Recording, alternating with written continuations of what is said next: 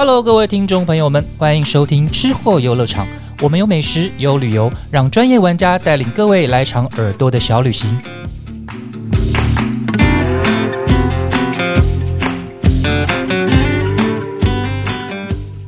欢迎来到吃货游乐场，我是薛永凯。我们今天讲的是米其林这件事情，它又来了。二零二二年这个米其林呢，今年有台北、台中，然后以及高雄、台南四个城市参战，在八月三十号那天已经举办了很盛大的颁奖典礼。今年总共有三十八间餐厅摘星，那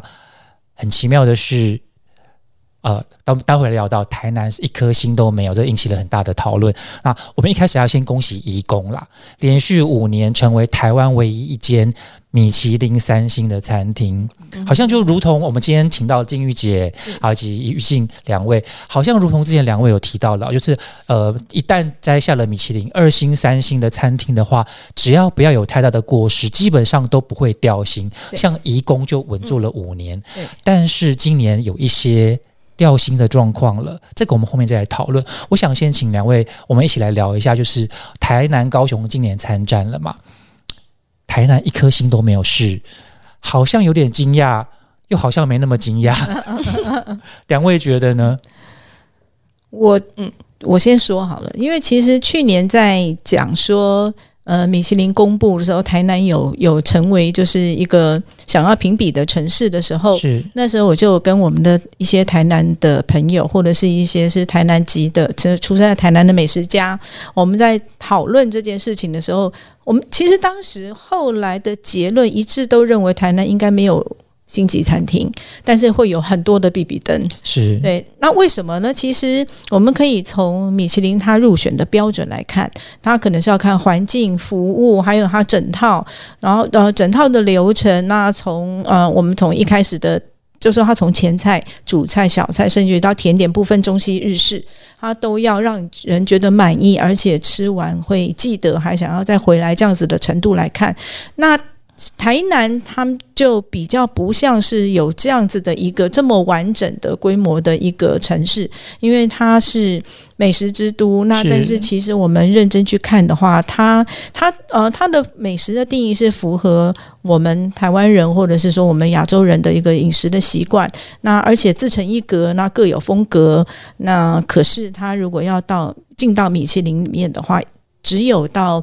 接手的，比如说三代、四代，他们一心想要变成国际化的时候，那他们才会想要去努力去这么做。就在那个老灵魂里面赋予他的新的生命。是是是是是。那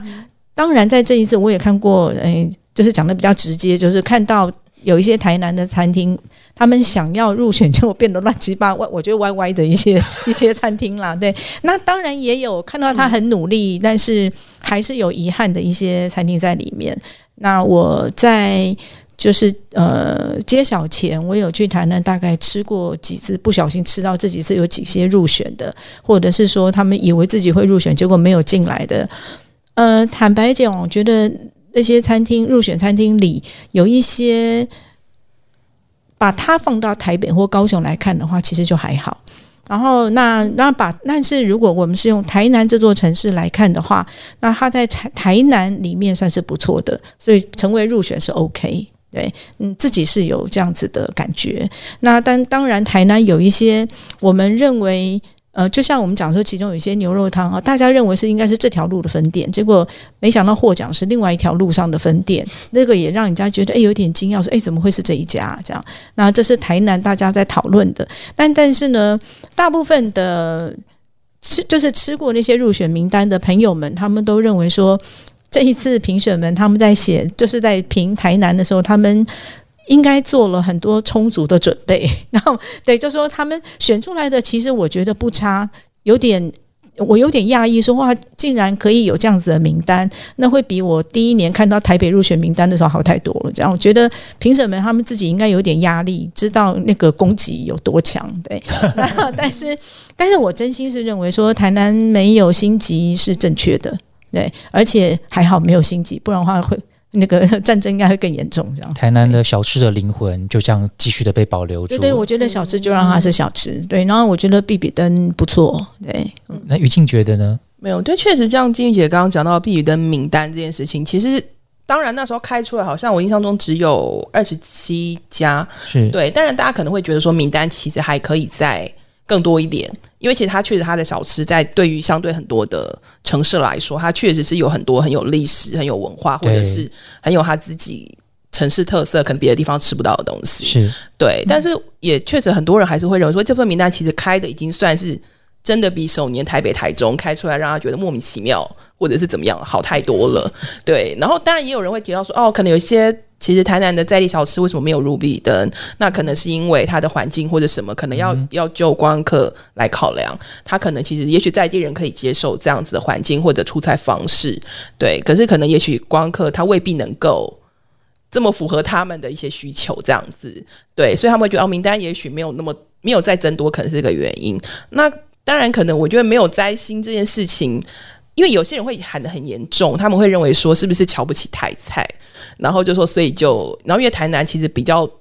多，比较可能有历史或者比较有一点规模的餐厅，它其实比较会是传统菜系一点，对。那可是我觉得也没有到。那么严重了，对，没有没有瞧不起，只是他们 还无法体深刻的体会。我觉得，而且我觉得台南餐，它其实台南餐厅本来有一些，它就有自己特殊的一个经营的方式。是对啊，可能，而且我觉得其实有一些很人家会提到很厉害，还有包含可能台南的一些板豆。哦，对，那可能那个板豆菜，它可能比如说你还要几桌以上，对，我才能预定，我才吃得到。那其实也不是说可以用星级标准去评定这个东西。对啊，所以我会觉得，哎。然后，但是他们的西餐确实还可以再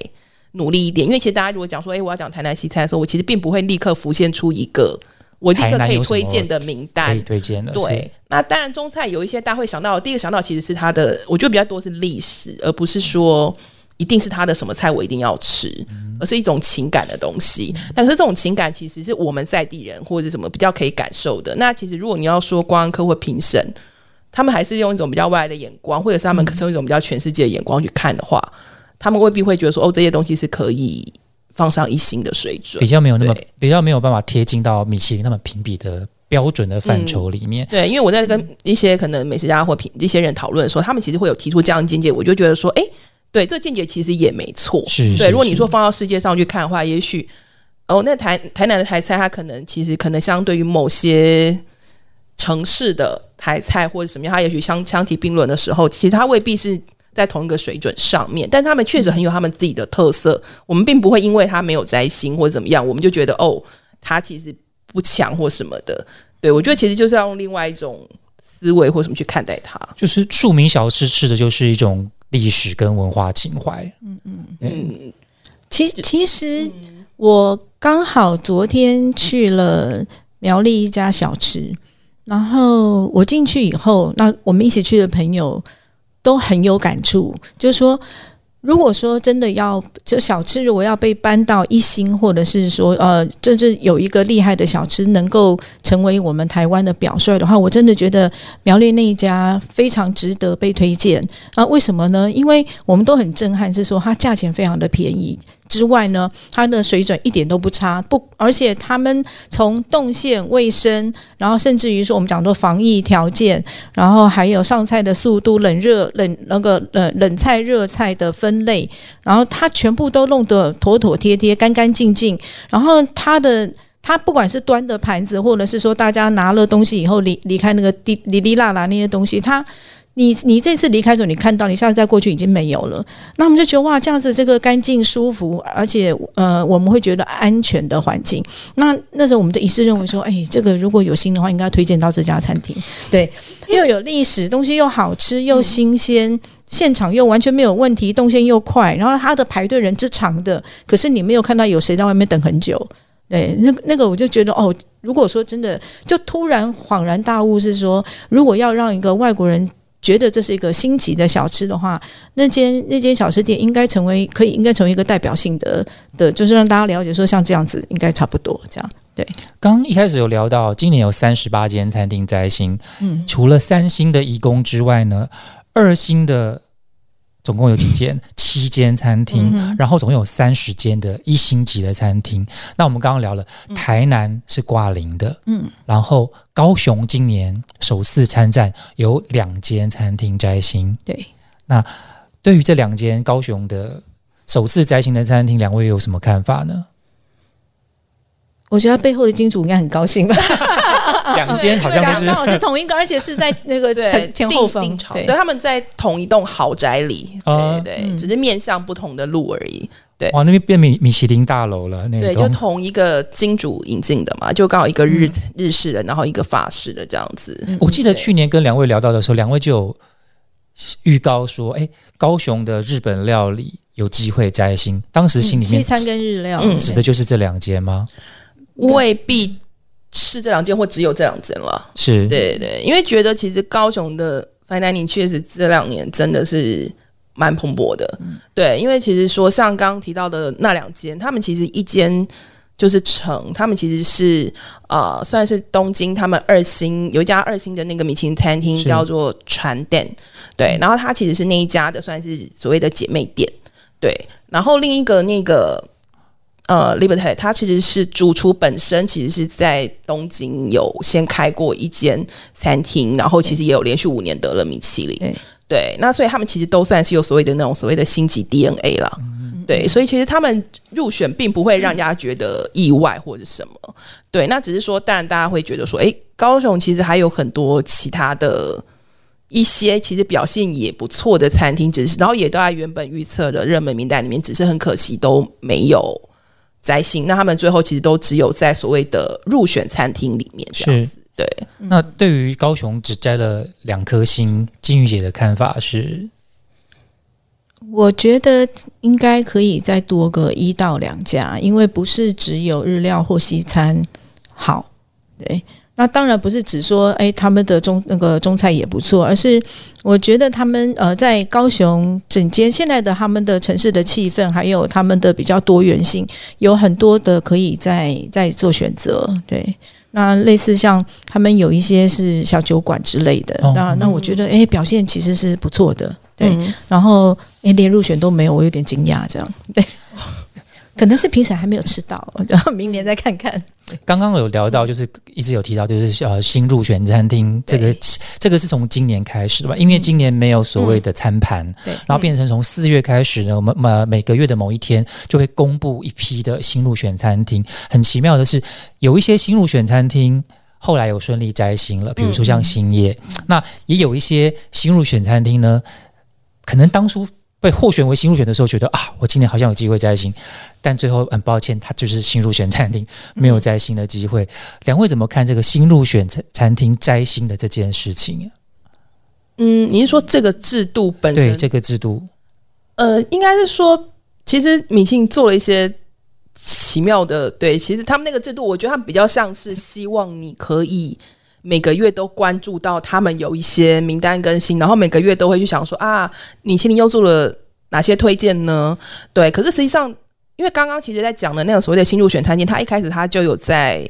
呃，第一次公布的时候，他就有说，其实这些餐厅有可能之后会变成必比登推荐的名单，也有可能会成为摘星的名单。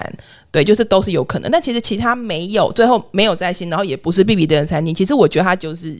以往的餐盘，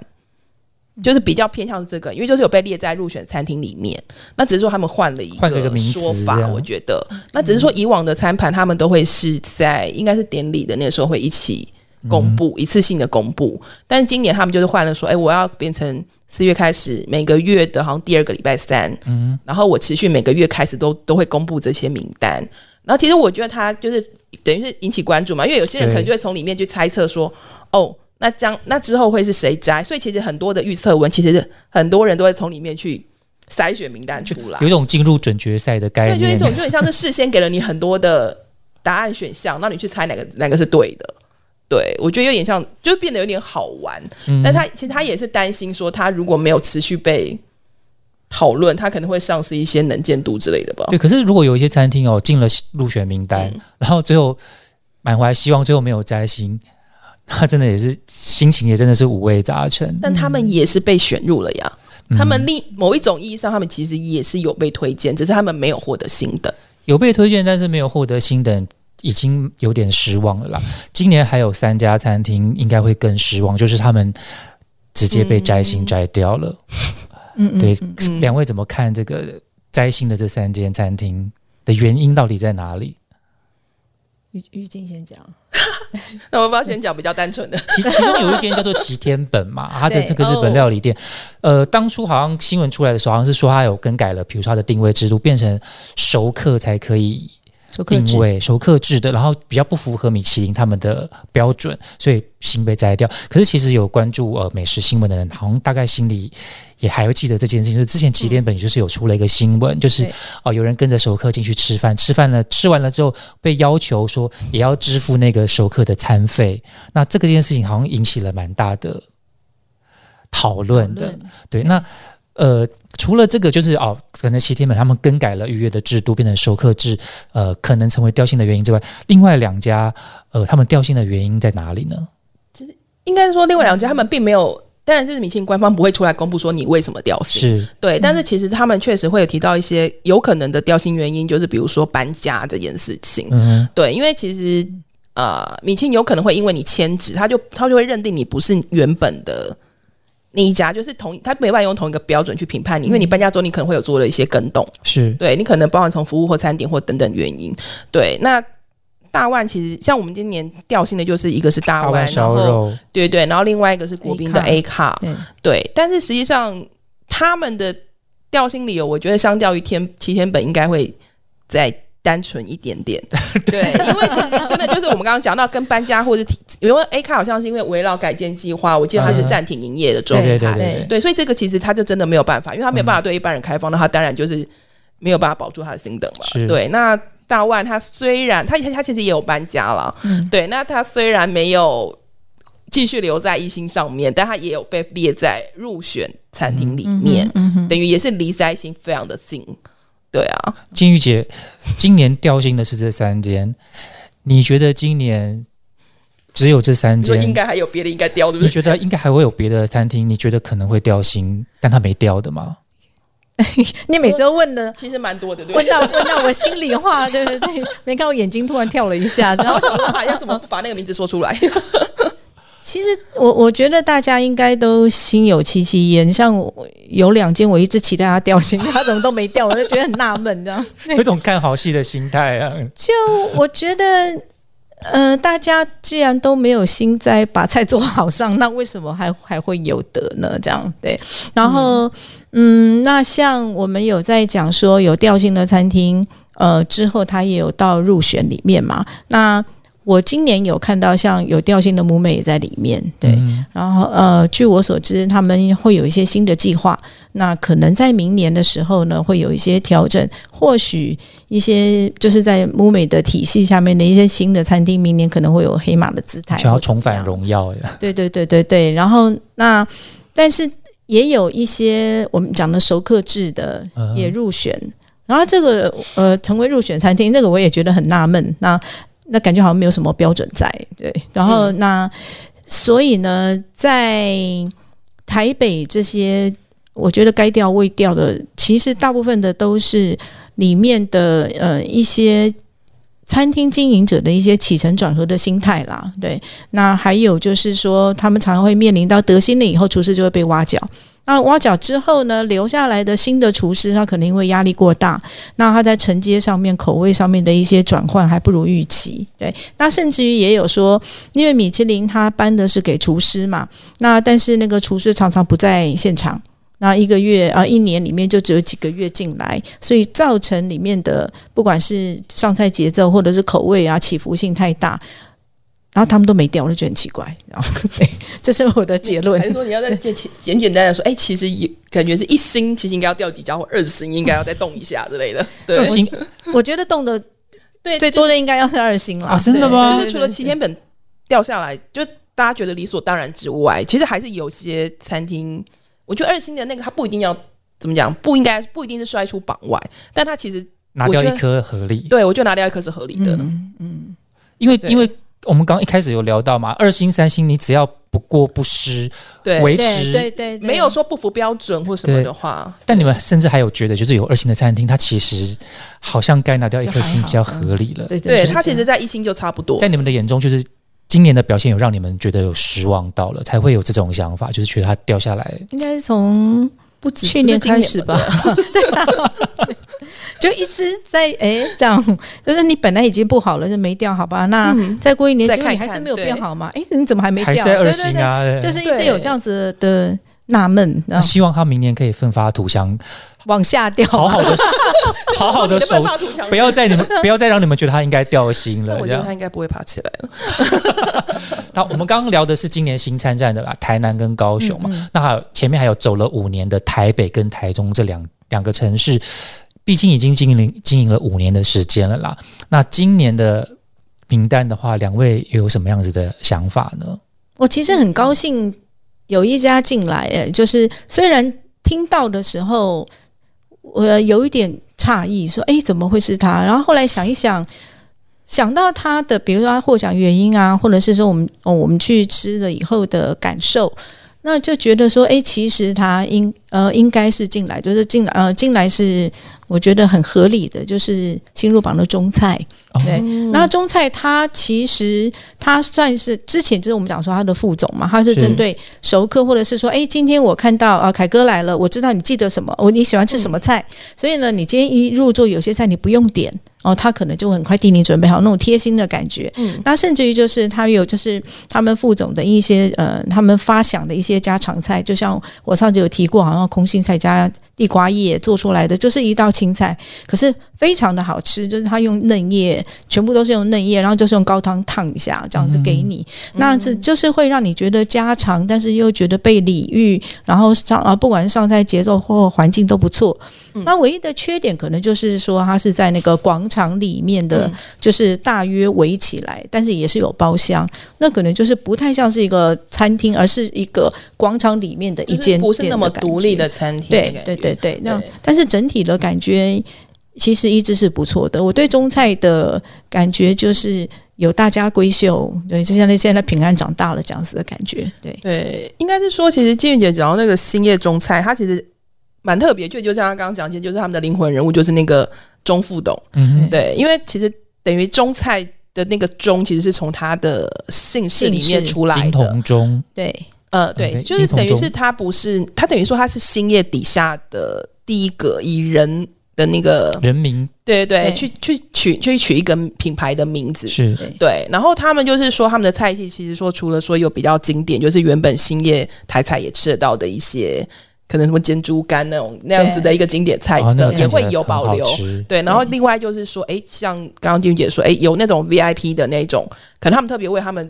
做的或者他们喜欢吃的一些手入菜的东西，它其实也会放在那个中菜里面，所以他们其实会有一些类别是有一些就有一些特色啦。然后那时候，其实我们现场当天我们就有问那个钟副董说，哦，那假设我们现在有几个人要去中菜吃饭的话，那你要怎么推荐？他就他就。他就没有我说，应该说我们是第一次到你们店里面去吃的话，你们要怎么推荐？然后他就立刻先问说：“哦，你们有几个人要来？”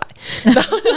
然后说：“哦，你们几个人要来？然后如果是几个人以上哈，我会建议你们点什么菜啦。啊，如果那个就是几个人以下哈，我就会建议你们要点什么了。然后我就觉得哇，然后就他就他立刻就会说：哦，你一定要试试看我们的那个什么 all day 啊，立刻在盘算你们对对，立刻开始帮我们算那个什么价格啊，然后要在几几道差不多啊，然后有没有吃到推荐菜啊？对，然后你就觉得哇，果然不愧是那种外场服务起家的，是是量身定很厉害。做的感觉。对，就是你会感觉到说哦，为什么他们可以在可能服务上有很多的细节，嗯然后或者是说，哎，为什么他们可能菜色上，因为他们菜色上其实也是有一些比较精致的摆盘或什么，所以其实大家就会说，哎，其实今年中菜有进来。其实是蛮开心的，嗯对，就是说，哎、其实大家就会说什么台菜没落或什么，说他们说其实没有啊，因为中菜被看到，其实也算是评审对于台菜的一个肯定吧。对，是啊其实我们刚开始，以刚刚我还跟那个于静有聊到，就是我看今年的颁奖典礼，好多日本人哦，然后在在米其林的 这几年的那个时间上，颁奖上面，大部分都是找日料啊、欧美啊这种的，很难得看到台菜、中菜扬眉吐气。嗯，那嗯今天中菜拿了米其林一星，然后给两位带来了其实很大的惊喜。嗯，那在榜单方面，除了中菜让两位觉得啊非常欣慰之外，还有什么？还有哪一几间是让两位有眼睛一亮的，或者是心里想说，哎，这个怎么会进来的这种惊讶感？有有有这有这些餐厅吗？怎么会进来？我是觉得还不至于啦。对，就是嗯，但是中菜有让你们两位很开心，开心啊！中菜觉得不错、啊。台菜之光，对，我其实感触跟凯哥差不多，嗯就是我觉得为什么每一年的榜单更新之后，就有越来越多外籍的主厨在，嗯然后甚至于说日料越来越多。对我们当然知道说台湾啊，或者是日本之外。吃的就是在日料上面水准最好的，对，然后连香港都比不上，因为香港，我听我们自己香港朋友他们去香港吃日本料理的时候，他吃完大概就会中风，就是 所有高胆固醇东西全部叠在一起，对，然后什么鱼子酱啊、海胆啊，嗯。然后全部叠，然后跟什么干贝吧还是生蚝，一样叠在一起，先搬出来让你一口吃下去。珠宝盒的概对念，对对对对，吃完就被抬出去那种那种日本料理，然后再来就是因为香港没有。本身没有活海鲜嘛，或者是说他们活海鲜的、呃种类也没有台湾那么丰富，对。然后那所以呢，在台湾吃日料算是除日本之外最接近的。那可是呃，但是也不代表为什么就会呃外籍主厨越来越多，而且甚至于说，呃，我们讲说日本人好了，那他甚至于说得奖的时候，也不是只是日料，他西餐什么都是外籍的在里面。对，那其实这个。我除了感就又有点感触之外，那我也有在想说，那是不是我们本国籍的厨师努力的还不够吗？或者是说，我们是在哪一个格局或节奏上面是还没有抓到一些精髓呢？对，那他们呃，日本的主日本籍的主厨，他们在料理上面能够得奖，是不是他们呃有有努力不懈或坚守什么样子的原则对在里面？那当然，一直也有盛传说，就是。米其林的他们在评选，或者是说他们入入围的时候，会有一些潜规则。那是不是有一些我们的厨师或者是集团们有触到米其林的潜规则，所以一直进不来？对，这是我一直在想的事情。对，嗯对，因为其实应该在讲说，其实上去的，对我们现在想的应该是说，不不一定是它的餐饮类型的问题，对，因为日料法餐可能或什么可能就是本来，应该说法餐本来就是米其林的大宗，就是西式的餐，对。然后其实像比如今年你说高雄的名单来看，他们两家一家是日式，一家是法式，然后他们两个主厨都是日本人，嗯嗯，对。其实我们那时候在想的其实是，诶，高雄其实还有很多其他的。餐厅值得进来，然后其实是台湾的厨师长厨的，嗯对，那他们其实同样也很努力，或者他们可能有的人也是在一些国外的，比如说可能澳洲的三茂餐厅，或者是什么有一些星级餐厅待过，或者是对，就是有一些比较完整的资历，可是他们实际上，诶，大家都觉得他们其实是有摘星的那个可能性的，但却都后来都没有上去。对，但是但是我们并没有觉得他们哪里不努力，或者是他们在菜色哪里有有失水准或什么，其实也没有。他们其实确实有很多很精致、很精彩的地方。对，就是只欠东风，就是确实我们不是很明确的了解说为什么他们没有进去，因为毕竟米其林不会告诉你嘛。对对对经过了这一年哦，台湾呃米其林已经第五年了，然后加上今年有台南、高雄两个城市参战之后，其实引起了很多的话题。那比如像台南没有摘星，然后高雄只得了两家，种种这种不同话题，总归一句话，我想请两位为今年的米其林来做个结论。以你们的角度来看，今年的米其林颁奖典礼，你们看到了什么？你们希望可以明年可以看到什么？看到了什么？我希望台南继续没有星级餐厅。我真的觉得台南必比登就很好了，不要再星级了，因为台南那个城市。呃，必比登很多，就表示其实水准水准是很一致的，我们不用去追求星等，对，因为要得到星等，要去合乎一个评比的规范的话，大家不要勉强，我觉得就是活出自己的本领就好了，对。他们就是豪气的霸占所有的那个比比登就可以。对对，当一个必比登推荐最多的城市就好了，不要当一个有心得城市这样。对，然后再来，我觉得期望就是一些奇怪的入选餐厅，明年希望摔出去。金玉姐的 我一样，金玉姐的想法真的都好不是好暗黑哦。我们其实私底下一直在讨论，就觉得啊，有一些该掉星没有掉的，就觉得啊，怎么会？难道评审没有吃出他们的问题吗？对，然后想说，哎、可是我们明明每次去都觉得不对啊，你就是不对了，今年的评审台台湾的比较多吗？我们不会知道的。但但说是哦，因为外国人进来比较困难、对啊对啊因为从去年其对实就盛传本土密探，但永远没有人知道。也有被困在台湾出不去的本的外外国人，这 样是这样想。两位绝对不会是密探，不然就不敢来上节目。我会装没事啊。那于静觉得呢？看完了今年的榜单之后，你嗯，你身为身为呃美美美女记者，你你的想法是怎么样？我还是希望明年，假设对，假设有明年的话，好，就是希望高雄的名单可以再多一些了。嗯我觉得，尤其是我们刚刚讲到，就是不一定是日籍的那些主厨，是，对，比如说你说像 Mark 有三，对，然后或者是那个大家都会说发餐南霸天的那个简天才师傅的餐厅，啊，对，然后或者是说那个可能另外一家说可能万豪美赏地，对，那其实他们有一些其实都。我觉得其实真的是做的很精致，或者服务到位，或者是菜色其实也有一些确实是有一直在变化，或者很有主题性的。对，那我觉得他们其实都是应该要被看见的餐厅。对啊，因为放在只有放在入选里面，还是觉得稍微有点可惜。对，所以明年迈入第六年了，然后我们希望可以看到如金宇姐所讲的台南持续的称霸比比登的地盘，然后呢，台北、台中、高雄可以有更多的餐厅入选星级。那当然，如果被被两位认为该掉的星没有掉的，今年可以好好的努力一下，然后明年掉出去，然后